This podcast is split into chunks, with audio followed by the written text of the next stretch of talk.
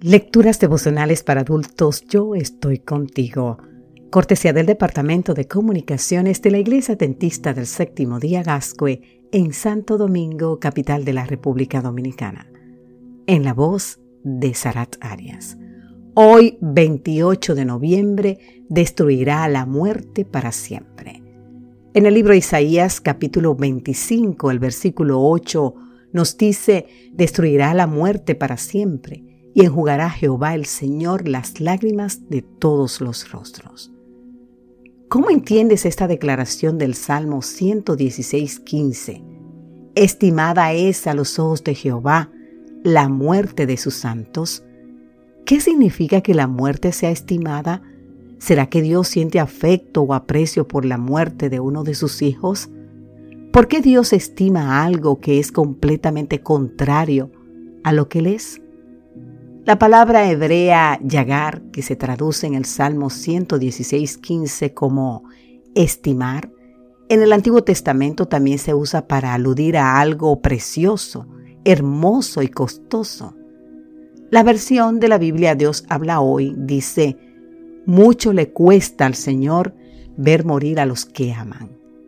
Que el Señor estima la muerte de sus hijos significa que le cuesta mucho que Él paga un alto precio cada vez que muere uno de sus hijos, unos de sus santos.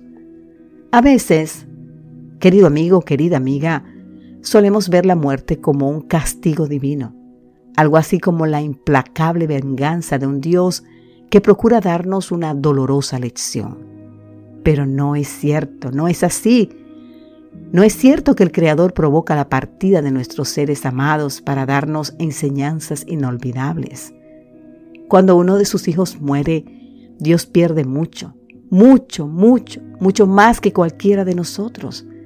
Esto queda bien demostrado con la muerte de Lázaro, el amigo de Jesús.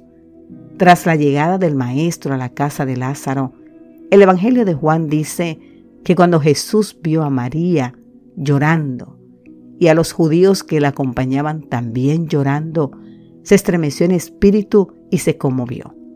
Y luego el pasaje más corto de la Biblia agrega en San Juan 11, 33 al 35, Jesús lloró.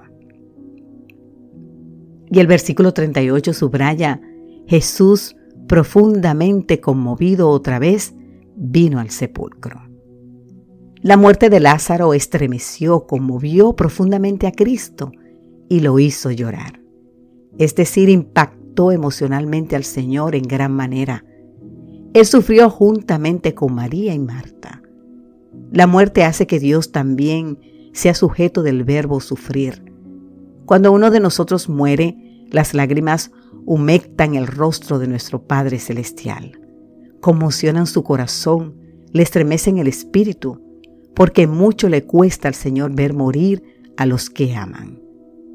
Y para no seguir pagando ese precio, muy pronto el Señor cumplirá su promesa, la promesa que está en Isaías 25:8, y destruirá la muerte para siempre, y enjugará Jehová el Señor las lágrimas de todos los rostros. Amén.